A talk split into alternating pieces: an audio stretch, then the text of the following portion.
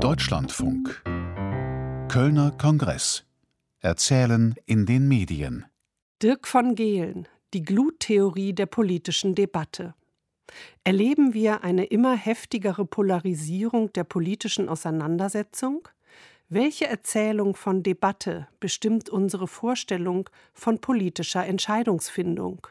Dirk von Gehlen, für alle, die äh, ihn nicht kennen, er ist vom SZ-Institut, Süddeutsche Zeitung Institut, ist dort Director Think Tank.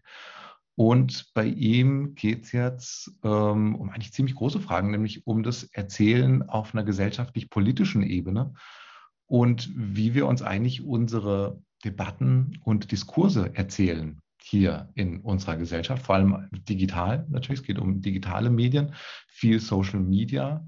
Und bei den von Gehlen geht es viel um die Frage, ob wir das alles eigentlich noch selber erzählen oder ob Social Media mittlerweile eigentlich uns erzählt mit den Kommunikationsstrukturen, die das Digitale einfach hat und die uns äh, so fest im Griff haben und unser Erzählen so sehr prägen, dass wir da vielleicht gerade gar nicht mehr die äh, Erzählenden sind, sondern Social Media selber. Und ja, das klingt vielleicht alles ein bisschen abstrakt, aber ich bin sehr, sehr sicher, Dirk von Gehlen wird uns das jetzt sehr anschaulich und äh, sehr kurzweilig erzählen und uns äh, da einführen in seine Gedankenwelt.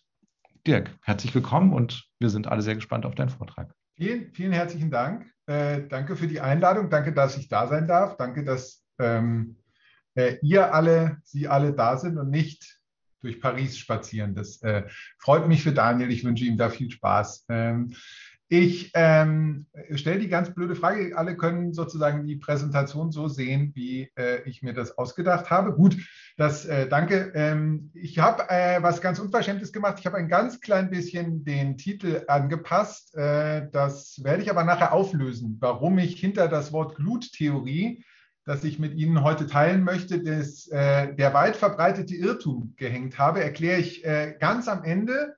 Ähm, ich möchte über ähm, diese Frucht, die da im Titel auch ist, äh, später reden. Ich verrate noch nicht, wie man die ausspricht. Ähm, und ich möchte über Internet-Memes reden. Ich freue mich sehr, äh, an diesem Kongress teilnehmen zu dürfen, an dem ich ein bisschen schon mitgehört habe und der mich sehr, sehr fasziniert, weil er eine große Frage aufwirft, nämlich die des Erzählens. Und ähm, ich festgestellt habe, ich teile jetzt gleich mit Ihnen und euch ein Foto aus meinem Instagram-Account, dass ich selber zum Beispiel mit Fotos in Instagram meine Geschichte erzähle oder mir eine Geschichte erzähle. Äh, und ich teile das jetzt in doppelter Meterweise äh, mit einem Foto, das ich wiederum von einem ganz tollen Buch von Rebecca Solnit gemacht habe. Äh, dieses Buch heißt Aus der nahen Ferne und äh, ist eine Art Autobiografie, aber auch noch eine ganze Menge mehr. Und es beginnt mit folgendem Zitat, das ich äh, meinem kleinen Vortrag voranstellen möchte. Rebecca Zollnit, Zollnit schreibt, alles liegt im Erzählen, Geschichten sind Kompass und Architektur, wir orientieren uns an ihnen, wir bauen unseren Glauben und unser Gefängnis aus ihnen. Und ohne Geschichte zu sein, hieße, sich in der ungeheuren Weite der Welt zu verlieren. Wir denken, wir erzählen Geschichten, aber häufig erzählen die Geschichten uns, erzählen uns, wen wir lieben, wen wir hassen sollen, ob wir sehen oder blind sein sollen. Häufig, zu häufig, zäumen uns Geschichten ein, reiten uns, peitschen uns vorwärts, treiben uns zu etwas, das wir dann unhinterfragt tun. Die Aufgabe, Freiheit zu erlernen, erfordert es, zu lernen, Geschichten zuzuhören, sie zu befragen, innezuhalten und selbst zur Erzählerin, zum Erzähler zu werden. Ich habe das gelesen und habe gedacht, das ist sozusagen äh, für den gesamten Kongress, aber vielleicht auch, also ganz sicher für meinen kleinen Vortrag, ein äh, vorangestelltes Zitat, weil es zusammenfasst. Äh, Massimo hat das gerade im, in der äh, Begrüßung schon gesagt, was ich gerne heute herleiten möchte. Nämlich, ich glaube, wir befinden uns aktuell in einer Situation, in der wir nicht selbst erzählen, sondern von mimetischen Mustern erzählt werden. Und um zu Erzählerinnen und Erzählern zu werden, sollten wir Memes oder Meme, ich verwende das im Folgenden einfach sehr wild durcheinander, mal Deutsch, mal Englisch, äh, besser verstehen lernen. Und dazu möchte ich Sie und euch äh, in den nächsten paar Minuten einleiten, einladen. Ich habe ein bisschen was dazu mitgebracht. Warum rede ich zu diesem Thema? Ich habe ein kleines Buch über Memes geschrieben und ich habe mich seit es die gibt, eigentlich in das Internet und vor allen Dingen in diese Form der Internetkultur verliebt und habe die jahrelang auch immer sehr positiv gefeiert. Und äh, mittlerweile stelle ich fest, dass die Muster dahinter äh, vielleicht eine Doppeldeutigkeit haben, die man nicht nur eins zu eins gut finden, aber die man in jedem Fall verstehen sollte. Und ich habe ein paar Beispiele mitgebracht, an denen ich illustrieren möchte, wie man vielleicht besser verstehen kann, was da gerade genau unter unseren Füßen oder in unserer Gegenwart passiert und wie sich Erzählmuster verändern und uns aus der Rolle der Erzählenden vielleicht sozusagen in einen Automatismus bringen, so wie Solnit das am Anfang gesagt hat, in dem uns die Geschichte erzählt, wen wir lieben und wen wir hassen sollen. Äh, ich sage das mit Hinblick auf Diskussionen auf Twitter oder in Social Media, die sind aber in den sogenannten redaktionellen Medien ganz oft gar nicht so viel anders getrieben von Grundmustern. Diese Grundmuster habe ich in das berühmte Drake-Meme äh, äh, gefasst. Es geht nicht, wenn ich über Internet-Memes rede, über das, was man gemeinhin so denkt, so lustige Internetwitzchen, über denen man ablachen kann, sondern es geht darum, Diskursmuster im Folgenden zu verstehen. Worüber spreche ich, wenn ich über Internet-Memes spreche? Ich spreche über kreative Ausdrucksformen mit vielen Beteiligten durch die kulturelle und politische Identitäten kommuniziert und verhandelt werden. Das sind drei definitorische Faktoren, die die äh, Autorin Limo Schiffmann äh, zusammengefasst hat. Es sind die Gruppe aller digitalen Inhaltseinheiten, die gemeinsame Eigenschaften im Inhalt, in der Form und oder der Haltung aufweisen. Diese Einheiten werden in bewusster Auseinandersetzung mit anderen Memen erzeugt. Das wird später noch wichtig. Und von vielen Usern über das Internet verbreitet, imitiert und oder transformiert. Gemeinhin denkt man dabei dann an sowas, was ich links illustriert habe. Das ist der äh, Schweizer TikTok-Star Adi Totoro, der äh, dieses Format, ich äh, springe nochmal zurück, der vermeintlichen Präsentation in digitalen äh, Social-Media-Kanälen so ein bisschen äh, parodistisch bekannt gemacht hat. Kurt Brödel macht das in der ZDF-Neo-Sendung äh, Studio Schmidt nach. Das ist so eine Art äh, Parodie, mimetische Parodie dessen, was wir heute hier auch erleben. Jemand hält einen Vortrag. Ähm, Im Original stammt das Zitat aus diesem sehr empfehlenswerten Buch von Limor Schiffmann. Ähm, ich habe mal versucht zusammenzufassen, wie man Memes aber auch verstehen kann. Und jetzt kommen wir gleich zu, dem, zu der berühmten Frucht. Ähm, Meme funktionieren so ein bisschen wie die korrekte oder nicht korrekte Aussprache von dem Ende eines Brotstücks also das, was übrig bleibt, wenn man sich Scheiben von einem Brot abgeschnitten hat. Und jede und jeder von Ihnen kann ja jetzt mal überlegen, wie das äh, zu Hause heißt, äh, da wo Sie herkommen, wo Sie sich sprachlich zu Hause fühlen. Darüber äh, lernt man nämlich eine ganze Menge darüber, wie wir uns äh, über die Sprache irgendwo einordnen. Es gibt dazu ein sehr lustiges Internet oder wie ich finde, sehr lustiges Internet-Meme, das schon im Jahr 2015 vom deutschen Account Luxan Wunder äh, verbreitet wurde. Für alle, die noch länger heute hier in dem Kongress bleiben, der wird, dieser Account wird nochmal später auftauchen. Also kann man sich auch schon mal merken. Ähm, das ist wiederum natürlich auch eine Kopie eines international sehr lustigen äh, Phänomens, dass auf YouTube Menschen Videos hochgeladen haben, die sie korrekte Aussprache genannt haben und Achtung, Ironie, dort etwas sehr anderes formuliert haben. Wir kommen jetzt zu der Frucht, die hier in diesem, ich hoffe, Sie können das dann hören, äh, in diesem Video 2015 so ausgesprochen wurde. Avocado. Avocado. Avocado ist der zweite Hauptsatz der Thermodynamik. Ich habe Menschen gesehen, die das Wort schon mal anders ausgesprochen haben und äh, das äh, äh, gibt mir zu erkennen, dass sie es äh, verstanden haben. Das ist also da unten eine Avocado. Ähm, das vielleicht im, Hinter im, Hinterkopf zu behalten. Jetzt denken Sie kurz, was macht dieser Typ da mit uns? Wir wollten doch über die Struktur des Erzählens und über äh, politische Debatte reden. Merken Sie sich Avocado, wir kommen später noch dazu, weil man mit einer Avocado sehr gut verstehen kann, warum politische Debatte in Deutschland, in der Welt derzeit misslingt.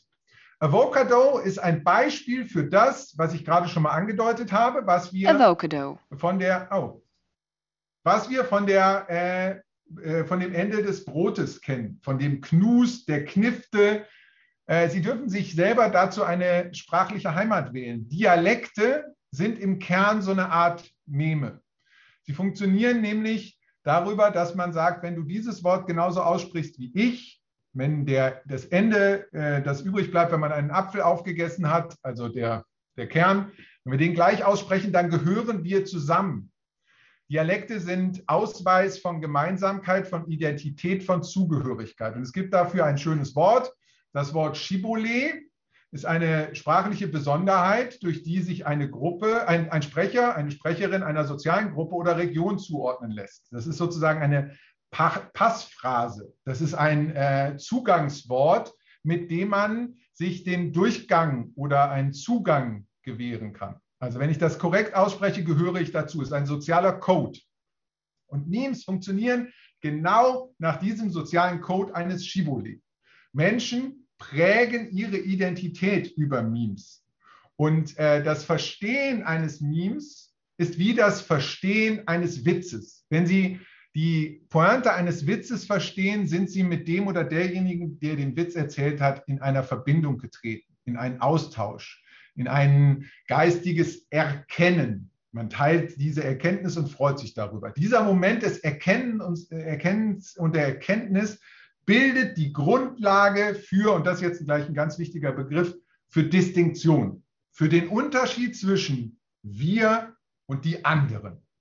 Wir und die anderen taucht schon in dem auf, was Sie vielleicht gemeinhin als Internet-Memes kennen, ähm, nämlich diesen Internetquatsch, der so seit Jahren da rumgeistert. Da sieht man dann Menschen, die gießen sich Eiskübel über den Kopf oder wie in dem Beispiel, das ich Ihnen jetzt zeige, dem sogenannten Harlem Shake, die zappeln wild rum. Weil wir im Radio sind, habe ich Ihnen kein Video davon mitgebracht, sondern nur einen kurzen. Con los terroristas.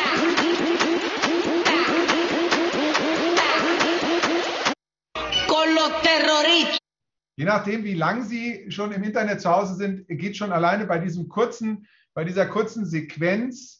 Der DJ heißt, glaube ich, Bauer, der äh, da was zusammengesampelt hat, geht ein Bild in Ihrem Kopf auf und dahinter steckt ein klares Distinktionsmuster zwischen die versus wir. Menschen, die den Harlem Shake verstehen und witzig finden, dass eine Person in einem äh, Latex, äh, lila, äh, äh pinken Latex Onesie Overall rumzappelt, die grenzen sich damit ab von allen anderen, die denken, was ist denn das für ein Quatsch? Also die Reaktion der, ich sage jetzt mal vereinfacht gesprochen, Elterngeneration, die sagen, was macht ihr da in diesem Internet? die ist Bestandteil, die ist notwendige Voraussetzung dafür, damit das überhaupt funktioniert. Das war bei Popkultur schon immer so. Hier ist es aber ein zentraler Bestandteil von, für die Weiterverbreitung. Also es muss Menschen geben, die sagen, das ist doch alberner Quatsch. Ohne die funktioniert der Distinktionsgewinn nicht. Ohne andere, die von außen sagen, ich verstehe das nicht, was im Internet passiert. Ich verstehe dieses digitale Zeug nicht. Ohne das kann keine Identität entstehen. Diese Identität, dieses Wir versus die, ist Grundbestandteil von etwas, wo ich jetzt mit Ihnen drüber reden möchte, nämlich über die soziale, über die, über die politische Debatte, nicht nur in Social Media, sondern in dem, was man redaktionelle Medien nennt. Wenn ich noch mal kurz in Erinnerung rufe, wie wir gerade eben die Definition von Memen von Limo Schiffmann ge gehört haben, dass es digitale Inhaltseinheiten sind, dann muss das nicht zwingend ein Bild sein, auf dem in einer bestimmten Art und Weise ein Text integriert ist. Es muss nicht ein albernes Internetvideo sein.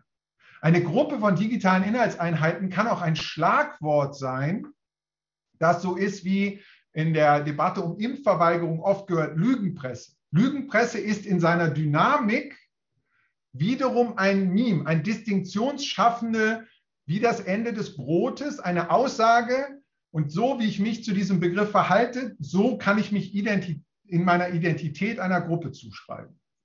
Wenn wir, und dazu möchte ich Sie jetzt einladen, am Beispiel von vier Entwicklungen, wenn wir Meme als Basis von politischer Debatte lesen, dann geht es dabei eben nicht um den Inhalt, sondern um das Muster. Und ich habe in dem Buch, in dem ich in erster Linie über diese lustigen Internetbildchen geschrieben habe, vier grundlegende Entwicklungen, vier Prinzipien versucht zu notieren, die bei Internetmemen eine Rolle spielen. Da haben wir als erstes die gerade beschriebene Polarisierung. Die Welt wird in ein Pro und Contra eingeteilt. Das erleben wir in sozialen Medien, in Debatten. Das erleben wir aber auch in der Zusammensetzung von Debatten im Zeitfeuilleton, von der Auswahl von Gästen in TV-Talkshows, die genau nach diesem vereinfachten Prinzip von Schwarz oder Weiß ausgewählt werden. Hier in diesem Kreis darf ich das, glaube ich, sagen, die Welt ist aber leider nirgends schwarz-weiß. Also Polarisierung ist direkt im zweiten Schritt die klassischste Form von Popularisierung. Also der banalisierten Vereinfachung von sehr komplex zusammenhängenden Situationen. Und die dritte, das dritte P, die Personalisierung ist nicht nur dadurch, dass ich mich in einem sozialen Medium auch als Account einmelde, sondern durch die Gesamtdebatte wird mir die Verantwortung für dieses Problem auf die Schultern gelegt. Wir haben das in der Corona-Diskussion gemerkt, dass die Bevölkerung jetzt vernünftig sein muss. Also du als Endverbraucher, als Nutzerin, als Nutzer, du bist personalisiert mit betroffen. Du musst dieses weltweite Problem mitlösen. Das liegt vielen Menschen völlig zu Recht sehr, sehr schwer auf ihren Schultern. Diese Form der Personalisierung kauft die Kanzlerin eigentlich mit einer Plastiktüte ein, was für das weltweite Klimaproblem tatsächlich vollkommen unerheblich ist führt zu einem riesigen Thema, weil wir an Personen, und zwar nicht nur an den prominenten Personen, glauben, Politik darstellen zu können. Und der entscheidende dritte, äh, vierte Punkt ist, diese ganzen, ganzen äh, Diskussionen sind prozesshaft angelegt. Sie hören nie auf. Das ist ein Teil des Internets und ist ein Teil dieser Diskussion. Widerspruch ist Bestandteil und führt nicht wie in alten äh, äh, Ideen von Diskussionen und Debatten zu einem Kompromiss.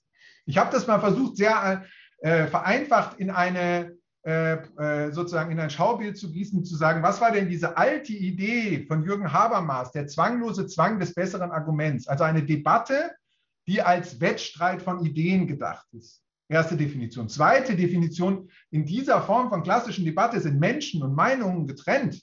Ja, ich kann meine Meinung ändern und die Meinung gehört nicht zu mir als Person. Und Widerspruch kann, wird gleich noch ein wichtiges Wort, zu Meinungsänderung oder zu einem Kompromiss führen. Nach mimetischen Mustern zu debattieren heißt, Politik ist der Ausdruck meines eigenen Selbst. Meine Meinung wird zu einem identitätsstiftenden Meme. Und zwar so, wie ich einen Begriff ausspreche, so definiere ich mich. Dass ich meine Meinung ändere, ist nicht mehr vorgesehen. Und Widerspruch feuert die eigene Meinung nur an, weil das Leute meine Meinung für Quatsch halten.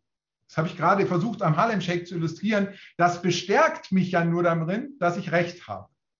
Wenn ich mir also diese, äh, diese Schautafel, diese Gegenüberstellung angucke, dann kann man sagen, und das ist jetzt der Begriff, den ich äh, mitgebracht habe, dass Debatte zu einem, zu dem Versuch wird, eine glimmende äh, äh, Haufen Kohle auszupusten. Ich nenne das die Gluttheorie. Also man hat die Idee, diese, diese Glut durch seinen Widerspruch, also durch das heftige Pusten, jetzt dann aber wirklich zu ersticken. Das Gegenteil passiert aber. Destruktion wird dadurch noch verstärkt. Es geht um die bewusste Auseinandersetzung mit den anderen Weeds. Also die gerade beim Harlem Shake beschriebenes Muster, die, je weniger die anderen uns verstehen, umso mehr stehen wir zusammen sieht man auch und gerade dann in politischen Diskussionen. Weil das jetzt so ein bisschen abstrakt klingt, habe ich Ihnen was mitgebracht. Jetzt sind wir wieder bei der Avocado.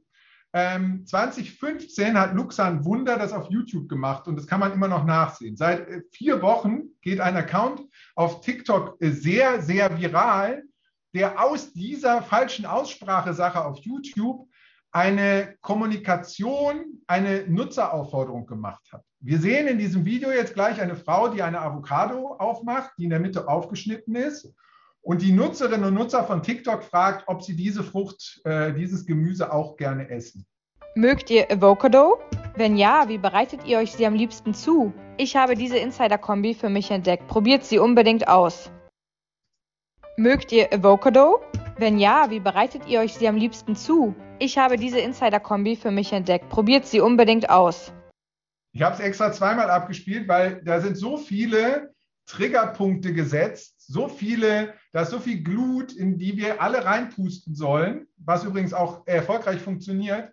Man sieht die aufgeschnittene Avocado, dann äh, aus der Point-of-View-Perspektive sieht man, wie eine Frau aus einer Zahnpastatube auf die Avocado ähm, Tomatenketchup schmiert und im Hintergrund steht eine Limonade, die äh, in einer blau, äh, blau gefärbten Form da ist. Alles daran ist ein Triggerpunkt, um Widerspruch zu erzeugen. Und der passiert. Unter diesem Video sind 18.400 Kommentare, in denen die allermeisten sagen, das nennt man nicht Avocado, das ist eine Avocado. Und genau darauf ist dieses Video angelegt. Genau darauf ist dieses Video angelegt. Es gibt sogenannte Duette und Stitches in, in TikTok. Das sind Reaktionsvideos, in denen Leute sagen, die Frau sagt es ja falsch. Und man denkt sich, wie kann denn bitte man darauf reinfallen? Das ist das Prinzip. Dieses äh, Video hat mehrere Millionen Views, weil genau das Prinzip der Gluttheorie hier beim völlig wurscht und egal Thema praktiziert wurde. Genau so funktioniert der politische Kommentar von leicht rechts, der in Twitter gepostet wird, damit Menschen kommen und sagen, dem schenke ich jetzt meine Aufmerksamkeit. Und am Ende wird aber niemand gewinnen, weil die Diskussion darüber, ob diese Frau das Avocado oder Avocado nennen will, völlig unerheblich ist und nie Jürgen Habermas muss weinen in der Situation. Es geht nicht um den Kompromiss. Es geht nicht um den zwanglosen Zwang des besseren Arguments. Es geht darum, dass Leute möglichst viel miteinander streiten. Dafür ist es total gut. Mögt ihr Wenn ich diesen Gedanken zu Ende richte, zu Ende führe, komme, möchte ich äh, meinen Blick richten auf das, was die Hassforscherin Whitney Williams beschrieben hat. Die hat nämlich gesagt, Hasskampagnen im Netz richten den größten Schaden an, wenn sie von Journalistinnen und Journalisten verstärkt werden. Eine Hasskampagne, über die nicht berichtet wird, ist quasi fehlgeschlagen. Auch die Social-Media-Kommentare von denen, die die Attacken verurteilen, tragen zu mehr Aufmerksamkeit bei. Dann wird die Kampagne vielleicht zum Twitter-Trend und dann berichten immer mehr Medien drüber. Es ist ein Kreislauf. Dieses Grundprinzip hat sie analysiert auf Imageboards wie, äh, wie 4chan und so weiter, wo sie analysiert haben, wie diese Hasskampagnen funktionieren. Genau diese Muster erkennen wir, wenn wir uns mimetische Muster anschauen. Um es zu beenden, habe ich vier Vorschläge und am Ende dann einen Buchtipp, wo ich der Avocado einmal für den Deutschlandfunk übertragen habe. Was wäre, wenn wir die Debatte als Meme lesen und wie könnten wir damit versuchen umzugehen, damit ich nicht einfach nur das Problem benenne? Vier, vier Antwortversuche. Punkt eins, die Frage, worauf wir unsere Aufmerksamkeit lenken, ist eine politische Entscheidung. Alleine die Frage, ob ich mich mit Avocado beschäftige oder nicht, ist schon eine politische Entscheidung. Wohin richte ich meine Aufmerksamkeit? Reicht schon aus als politischer Beitrag. Ich muss nicht meine Meinung sagen. Zu glauben, dass man immer seine Meinung dazu sagen muss, ist, glaube ich, schon Teil dieser mimetischen äh, Kommunikation. Der zweite Punkt, die Forderung, mehr Aufklärung, mehr Argumente in eine Debatte reinzubringen, führt meiner Einschätzung nach nicht zu einer besseren Debatte. Sogar im Gegenteil ist es wie der Blasebalg, der dann noch in die Glut reinpumpt. Wir müssen auf eine andere Form, nicht durch mehr Inhalt, versuchen, die Debatten zu lösen. Und wir müssen, das macht es total schwierig, aber es ist leider unumgänglich, mehr Empathie für die Idioten äh, haben. Und die Idioten habe ich bewusst so hingeschrieben, weil ich ne, äh, illustriere es Ihnen an einem Beispiel, habe ich äh, in, bei Marc-Uwe Kling äh, in den Känguru-Chroniken nachgelesen. Marc-Uwe Kling führt da, ist glaube ich bekannt, äh, führt dabei den Begriff der äh, äh, Relativitätsidiotie ein und beschreibt damit den Zustand, dass man von jemandem, den man für einen Idioten hält, selbst für einen Idioten gehalten werden kann. Das klingt jetzt kurz ein bisschen komisch, was zitiert der Marc-Uwe Kling? Wissenschaftlich kann man das äh, belegen mit der sogenannten Motiv-Attribution Asymmetry. Dabei geht es darum, dass wir in Diskussionen immer annehmen, dass die Gegenseite niedere Motive hat, wir hingegen mit unserer Meinung für das Gute eintreten. Und zwar völlig egal, wie die Debatte läuft. Das ist eine wissenschaftlich äh, äh, ermittelte sozusagen Verschiebung der Motivlage. Wir denken immer, meine Meinung ist ja für das Gute in der Welt und die Idioten, die wollen ja das Böse.